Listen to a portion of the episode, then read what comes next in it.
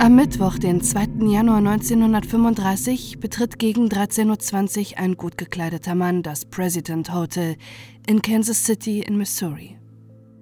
Gepäck hat der Mann keines dabei. An der Hotelrezeption bittet er um ein Zimmer. Und er hat noch einen Extrawunsch.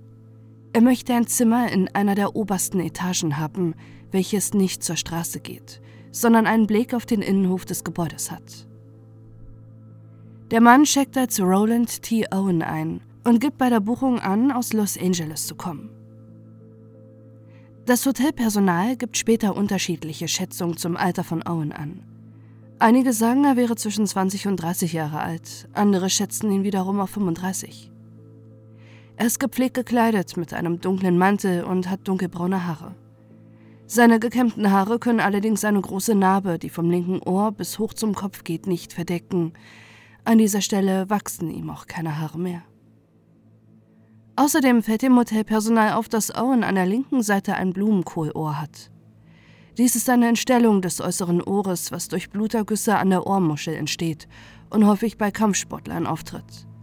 Daher gehen sie auch bei Owen davon aus, dass er möglicherweise Boxer oder Ringer ist. Der Hotelpage Randolph Probst führt Roland T. Owen auf sein Zimmer im zehnten Stock. Er bekommt das Zimmer 1046, welches zum Innenhof gelegen ist, genauso wie sich Owen es gewünscht hat. Auf dem Weg hoch zum Zimmer unterhalten sich die beiden. Owen erzählt Props, dass er die Nacht davor im nahegelegenen Mühlenberg Hotel verbrachte, ihm allerdings der Zimmerpreis von 5 Dollar, umgerechnet wären das jetzt 100 Dollar, zu hoch war. Im Zimmer angekommen beobachtet Props, dass Owen aus seiner Manteltasche eine Zahnbürste, Zahnpasta und einen Kamm holt und diese Sachen ins Badezimmer stellt. Das ist alles, was Roland hier Owen mit sich führt. Danach verlassen Props und Owen wieder das Zimmer. Der Hotelpage schließt ab, übergibt dem Gast den Schlüssel und führt seine Arbeit fort. Owen wird gesehen, wie er das Hotel verlässt.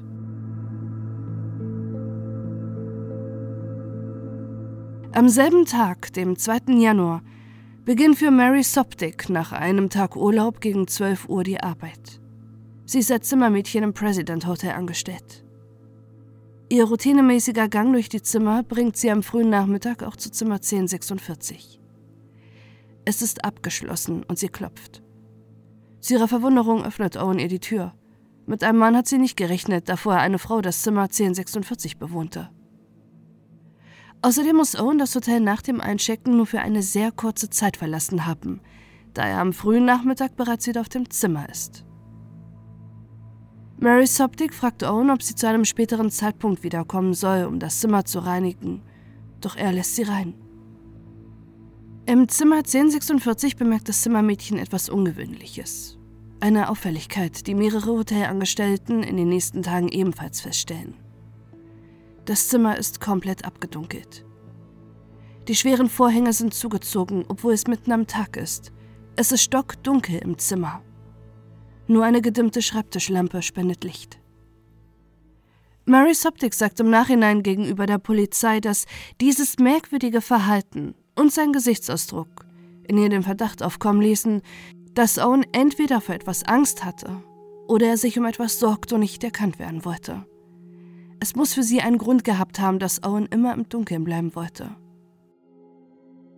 Als Soptik im Zimmer putzt, macht sich Owen fertig.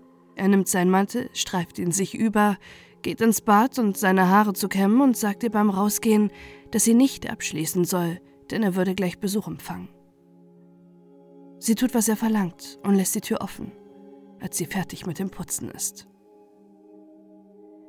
Gegen 16 Uhr kehrt Soptik mit frisch gewaschenen Handtüchern zurück, die sie ins Zimmer 1046 bringen will.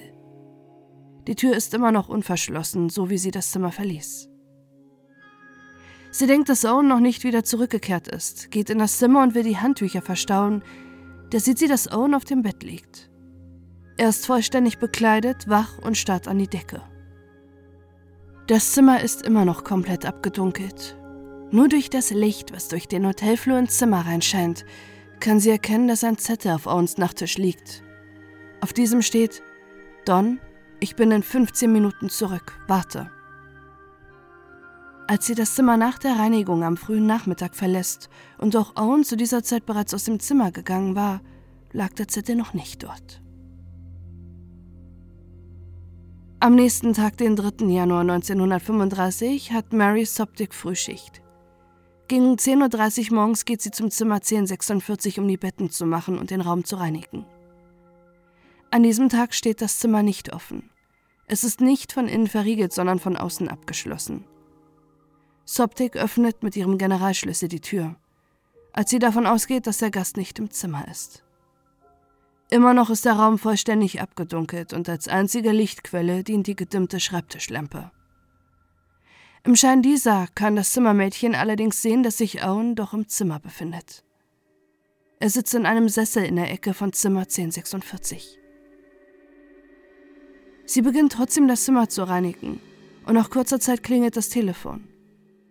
Owen geht ran und sagt zum Anrufer, Nein, Don, ich will nichts essen. Ich bin nicht hungrig. Ich habe gerade gefrühstückt. Nach einer kurzen Pause, in der anscheinend der unbekannte Don spricht, wiederholt er sich, Nein, ich bin nicht hungrig. Danach legt er auf. Nach dem Telefonat spricht Owen zum ersten Mal mit Mary Soptic. Er stellt ihr Fragen zu ihrer Arbeit. Er interessiert sich dafür, in wie vielen Zimmern sie putzt, ob sie die gesamte zehnte Etage reinigen würde, was für Menschen im Hotel übernachten und ob es auch Apartments zum Mieten im President Hotel geben würde. Soptik empfindet die Fragen im Nachhinein als merkwürdig, da sie sehr speziell sind. Es ist mehr ein Aushorchen als wirklicher Smalltalk. Fürchtet sich Owen vielleicht vor einem weiteren Hotelgast?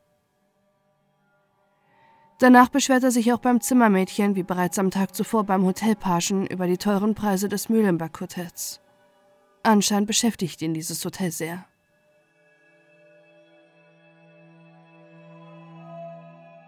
Danach beendet das Zimmermädchen die Reinigung und verlässt wieder das Zimmer. Um 16 Uhr will Mary Soptic wie jeden Tag wieder frische Handtücher auf die Zimmer bringen und klopft im Zuge dessen erneut an Zimmer 1046. Von innen drin hört sie zwei Männerstimmen. Sie scheinen zu streiten und diskutieren laut. Als sie klopft, fragt eine tiefe, dunkle Männerstimme, die nicht Owens Stimme ist, wer da sei. Als sie entgegnet, dass sie das Zimmermädchen ist und neue Handtücher vorbeibringen will, antwortet ihr die fremde Stimme, wir brauchen keine Handtücher. Das verwundert sie, denn sie weiß, dass sie alle Handtücher am Morgen bei der Reinigung mitgenommen hat. Owen und der fremde Mann, der möglicherweise der mysteriöse Don ist, wollen anscheinend nicht, dass jemand das Zimmer betritt. Mary Soptic akzeptiert das und geht.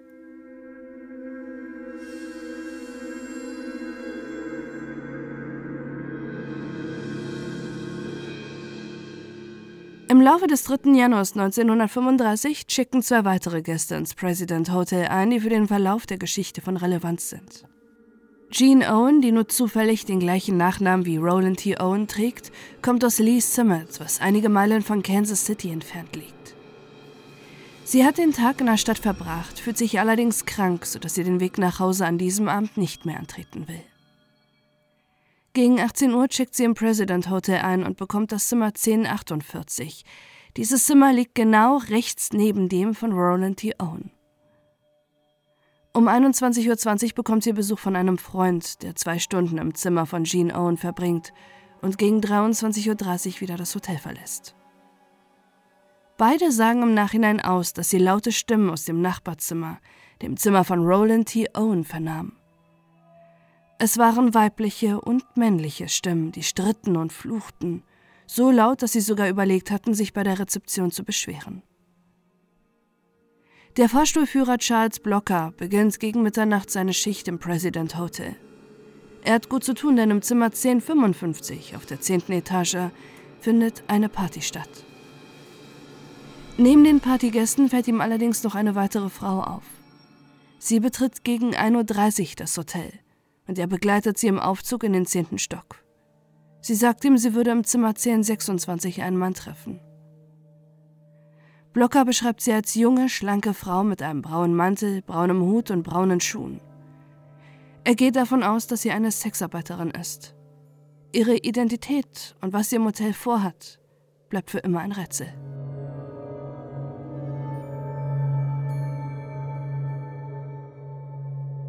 Ungefähr fünf Minuten später hält Blocker erneut ein Signal aus dem zehnten Stock. Jemand braucht dort den Fahrstuhl. Als er erneut hochfährt, steht die Frau wieder vor ihm, die er gerade erst eine Etage gefahren hat. Sie sagt ihm, dass sie den Mann, den sie treffen wollte, nicht im Zimmer 1026 finden konnte und ob es sein könnte, dass sie sich im Zimmer geirrt hat. Es ist unklar, ob sie möglicherweise zur Owen will und sie eine falsche Zimmernummer hat. Blocker kann der Frau nicht weiterhelfen und fährt sie wieder herunter. Nach ca. 30 bis 40 Minuten erhält er erneut das Signal aus dem zehnten Stock. Es ist wieder die Frau, die nun runter in die Lobby fährt und das Hotel verlässt. Ungefähr eine Stunde später kehrt die Frau erneut ins Hotel zurück. Diesmal in Begleitung eines unbekannten Mannes. Mit ihm fährt sie diesmal in die neunte Etage und bleibt dort bis 4.15 Uhr. 15 Minuten später verlässt auch der Mann das Hotel und beschwert sich beim Fahrstuhlführer, dass er aufgrund des Partylärms aus dem zehnten Stock nicht schlafen konnte.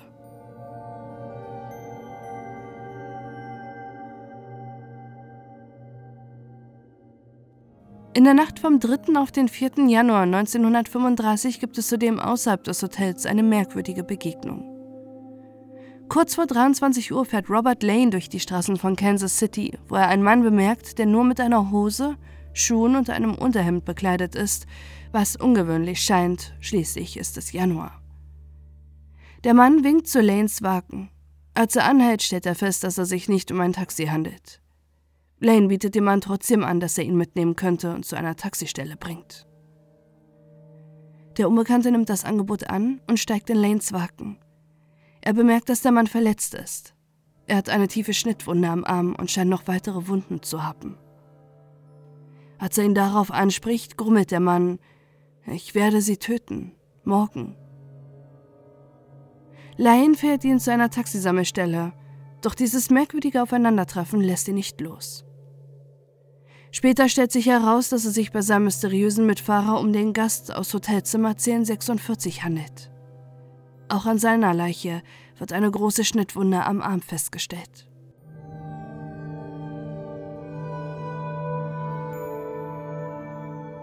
Am Freitag, den 4. Januar 1935, beginnt am frühen Morgen die Telefonistin des Hotels Stella Ferguson ihre Schicht. Roland Theone hat im Hotel angegeben, dass er um 7 Uhr morgens telefonisch geweckt werden will. Della Ferguson stellt allerdings an ihrer Telefonanlage fest, dass der Hörer im Zimmer 1046 nicht aufliegt. Die Leitung also besetzt ist, aber niemand telefoniert. Somit kann der Weckruf nicht getätigt werden und Ferguson bittet den Hotelbargen Probst, der Owen zwei Tage zuvor auf sein Zimmer gebracht hat, den Gast zu wecken. Props begibt sich zum Zimmer 1046. An der Klinke hängt ein Bitte nicht stören Schild. Außerdem ist die Tür von außen verschlossen. Der Hotelpage klopft mehrfach an der Tür und von innen fordert ihn eine Stimme auf, reinzukommen und das Licht anzuschalten. Da das Zimmer allerdings von außen verschlossen ist und Probst keinen Generalschlüssel hat, um die Türen, die von außen verschlossen sind, zu öffnen, kann er da bitte nicht nachkommen und ruft durch die Tür, dass der Hörer wieder aufgelegt werden soll. Eine Antwort bekommt er darauf nicht. Props kehrt in die Lobby des President Hotel zurück, geht wieder zur Telefonistin Ferguson und teilt ihr mit, dass der Gast in Zimmer 1046 anscheinend betrunken sei. Um 8.30 Uhr fällt Ferguson auf, dass der Hörer immer noch nicht aufgelegt ist. Sie schickt einen anderen Pagen mit einem Generalschlüssel hoch zum Zimmer 1046. Unverändert hängt noch immer das Bitte nicht stören Schild an der Tür und sie ist ebenfalls immer noch von außen abgeschlossen. Mit dem Generalschlüssel betritt der Page das Zimmer. Immer noch ist der Raum komplett abgedunkelt. Nur durch den kleinen Lichtspalt durch den Flur kann er erkennen, dass Owen nackt auf dem Bett liegt. Neben ihm sind einige dunkle Flecken. Er schaltet kein Licht ein. Owen redet auch nicht mit ihm. Im Zimmer sieht er, dass das Telefontischchen umgeschubst ist. Er stellt es wieder auf und legt den Hörer auf das Telefon. Auch er geht davon aus, dass Owen betrunken ist und verlässt wieder das Zimmer.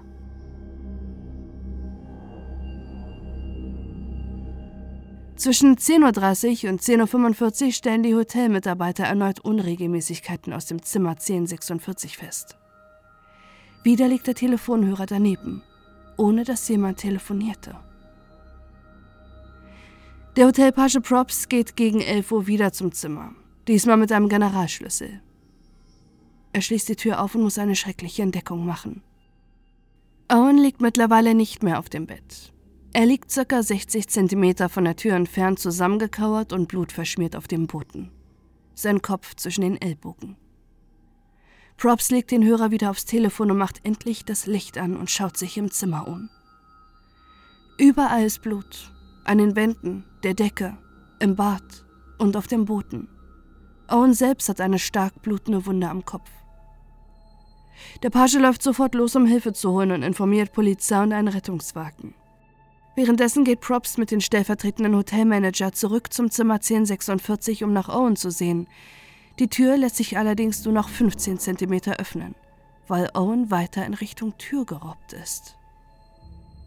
Mit aller Kraft kann er sich wieder aufrichten und setzt sich im Badezimmer auf die Wanne. An seinem Hals, den Armen und den Beinen hat er Fesseln.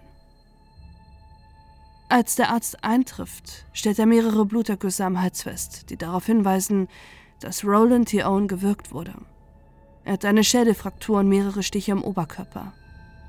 Anna trifft dabei seine Lunge. Es ist ein Wunder, dass Owen überhaupt noch lebt.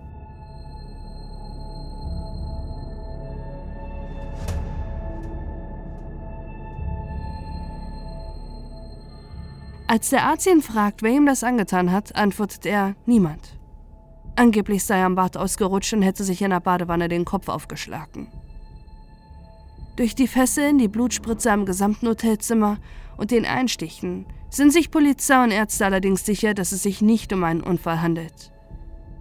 Doch Owen kann keine weiteren Aussagen mehr treffen.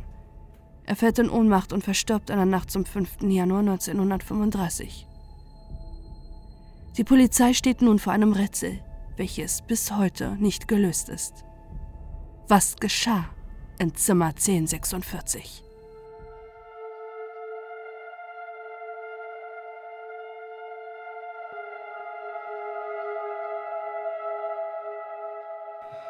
Dass jemand weiteres involviert sein muss, ist für die Ermittlerinnen klar.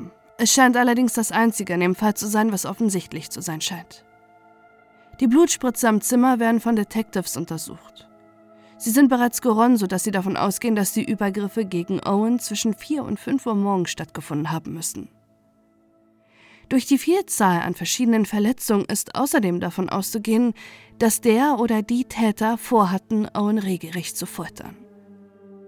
Selbst konnte sich Owen diese Verletzung nicht zugeführt haben. Ebenfalls auch nicht, weil im Zimmer 1046 keine Messer oder Tatwaffen gefunden wurden. Owen hat in den Morgenstunden des 4. Januars mehrere Male versucht zu telefonieren, möglicherweise um Hilfe zu holen. Durch die Fesseln konnte er allerdings nicht die Wählscheibe bedienen. Dies sind die Unregelmäßigkeiten, die die Telefonistin des Hotels feststellte, als der Hörer im Zimmer 1046 immer wieder neben dem Telefon lag. Es bleibt allerdings die Frage, warum Owen nicht nach Hilfe rief, als die Hotelpagen an seinem Zimmer waren.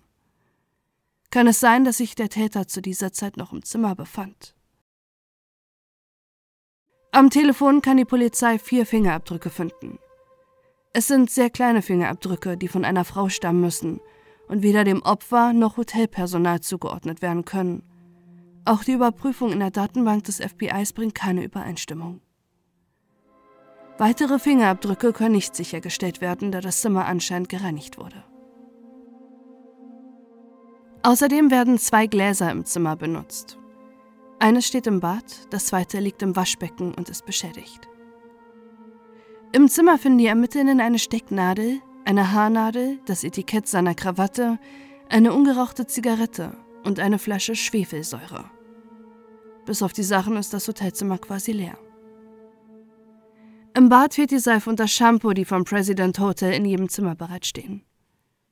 Außerdem fehlt sämtliche Kleidung von Roland T. Owen. All seine Kleidungsstücke, die er seit seiner Anreise trug, sind nicht mehr da. Ebenso fehlt sein einziges Gepäck. Die Zahnbürste, Zahnpasta und der Kamm. Durch den gleichen Namen rückt Jean Owen, die Zimmernachbarin, in den Fokus der Ermittlung. Doch als sie nachweisen kann, in keiner Verbindung mit Roland T. Owen zu stehen, kann auch sie als Tatverdächtige ausgeschlossen werden.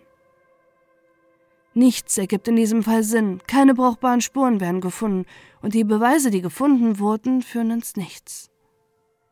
Alles, was dem Beamten bekannt zu sein scheint, ist der Name des Opfers. Doch auch da sollen sie sich täuschen. Die Polizei versucht Angehörige von Owen in seiner Heimat Los Angeles ausfindig zu machen, doch dabei müssen sie feststellen, dass sein Roland T. Owen nirgends registriert ist. Die Presse wird eingeschaltet und sie veröffentlichen Bilder vom Opfer, inklusive seiner auffälligen Narbe am Kopf, in der Hoffnung, die Identität des Mannes herauszufinden. Der Leichnam wird sogar zwei Monate öffentlich ausgestellt, in der Hoffnung, dass sich jemand melden würde, der eine vermisste Person sucht.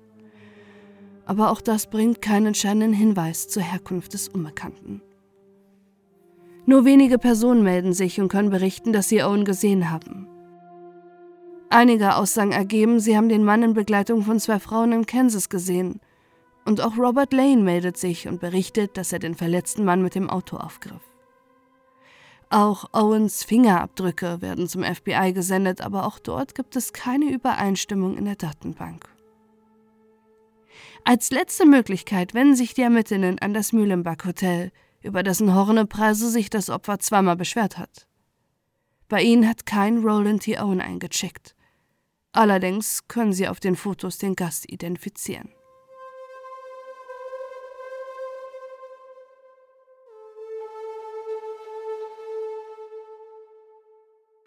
Als Eugene K. Scott hat der Mann in diesem Hotel ein Zimmer gebucht. Auch dort gibt er an, dass er aus Los Angeles stammen würde. Und auch in diesem Hotel verlangt er ein Zimmer im oberen Stockwerk mit dem Blick zum Innenhof. Jedoch gibt die Suche nach einem Eugene K. Scott in Los Angeles abermals keinen Hinweis.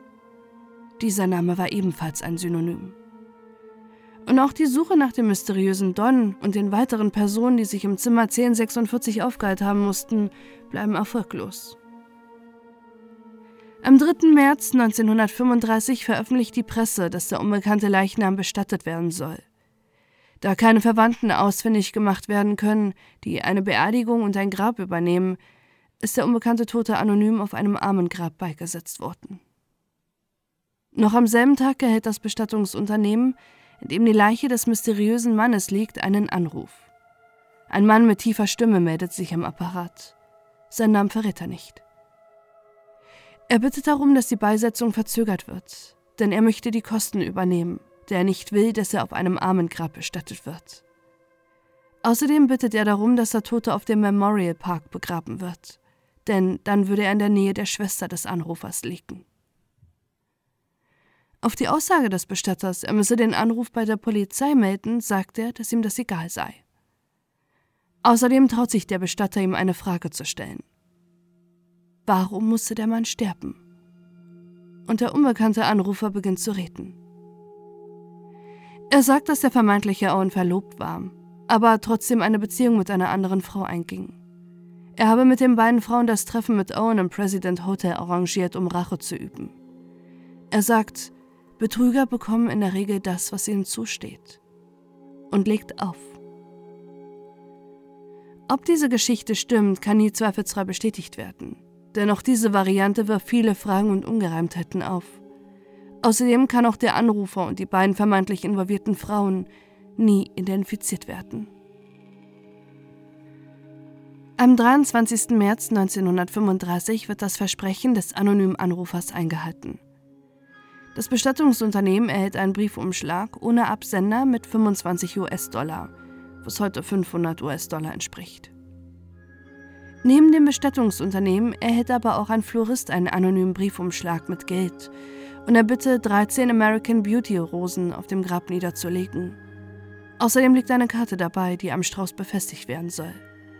Auf ihr steht In ewiger Liebe, Louise. Die Handschrift auf der Karte ist absichtlich gefälscht. Kurz nach den eingegangenen Zahlungen findet das Begräbnis des unbekannten Toten statt. Lediglich die Polizei und der amtierende Minister nehmen an der Beisetzung teil. Mehrere Wochen wird das Grab von Undercover-Polizisten beobachtet, aber niemand geht zum Grab. Einige Tage nach der Beerdigung wird ein Artikel zum Fall in Kansas City Journal Post veröffentlicht, Er enthält noch die veraltete Information, dass der Tote aus dem Zimmer 1046 auf einem Armengrab beigesetzt wurde. Dieser Fakt scheint eine Frau aufzuregen. Sie ruft bei der Zeitung an für eine Klarstellung. Der Mann würde nicht auf einem Armengrab bestattet sein, sondern auf dem Memorial Park Friedhof. Der Bestatter und Florist könnten dies bestätigen. Auf die Frage, wer sie sei, antwortet sie, das ist egal, ich weiß, wovon ich spreche. Und das tut sie offensichtlich wirklich, denn diese Information ist vorher noch nicht in der Presse veröffentlicht worden. Ob es sich bei der Frau um Louise handelt oder um eine der betrogenen Frauen, wenn man der Geschichte des Anrufers im Beerdigungsunternehmen Glauben schenkt, kann nicht festgestellt werden. Aber auch sie scheint mehr über den Toten aus Zimmer 1046 gewusst zu haben. Denn sie beendet das Gespräch mit den Worten: Er ist in Schwierigkeiten geraten.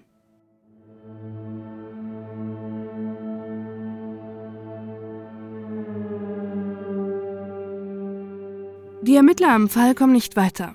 Alle Hinweise, was passiert sein könnte und wer der Mann überhaupt ist, verlaufen ins Nichts. Trotzdem veröffentlichen die Zeitungen weiterhin Bilder vom unbekannten Opfer. Und eineinhalb Jahre nach seinem Tod meldet sich schließlich Ruby Ogletree aus Birmingham in Alabama, nachdem sie einen Artikel über den Fall in der Zeitung gelesen hat.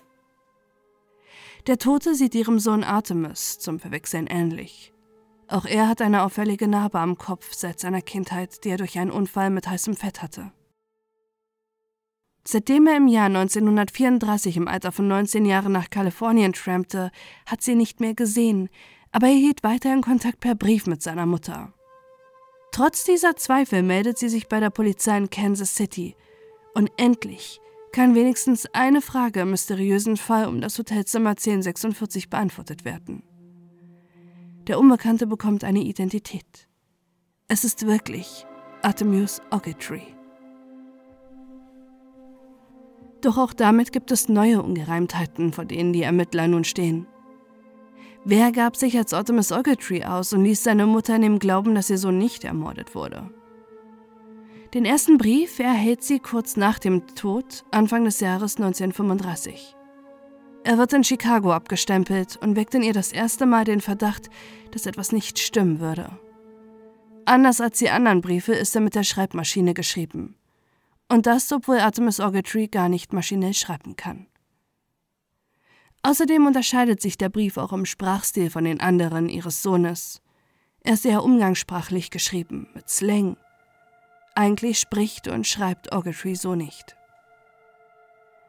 Im Mai 1935 erhält sie den zweiten Brief nach seinem Tod. In diesem teilt der angebliche Sohn seiner Mutter mit, dass er nach Europa reisen würde. Wenige Tage später erhält sie den nächsten Brief, dass in ein paar Tagen sein Schiff losfahren würde. Diese beiden Briefe werden in New York losgeschickt. Im August 1935 erhält Ruby Ogletree einen Anruf von einem unbekannten Mann aus Memphis. Er erzählt ihr, dass Artemis ihm in einem Kampf das Leben gerettet hätte. Ihr Sohn könnte selbst allerdings nicht anrufen, da er mittlerweile in Kairo lebt. Er sei dort verheiratet, ihm ginge es gut, nur schreiben könne er seine Mutter nicht mehr, da Artemis im besagten Kampf angeblich seinen Daumen verloren hatte.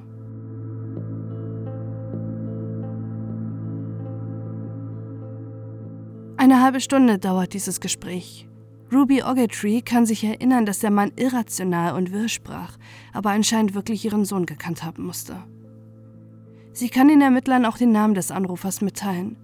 Dieser wird allerdings nie seitens der Polizei veröffentlicht. Gründe für das Geheimhalten des Namens und ob dieser Mann gefunden und befragt werden kann, wurden nie bekannt gegeben. Es wird lediglich veröffentlicht, dass Nachforschungen beim ägyptischen Konsulat ergaben, dass Ogletree nie nach Kairo gereist war. Zum Zeitpunkt des Anrufers hätte er dies auch nicht mehr gekonnt, da er bereits seit mehr als einem halben Jahr tot war. Durch seine Mutter kann außerdem ein drittes Hotel ausfindig gemacht werden, in dem Ogletree in Kansas City gewohnt hatte.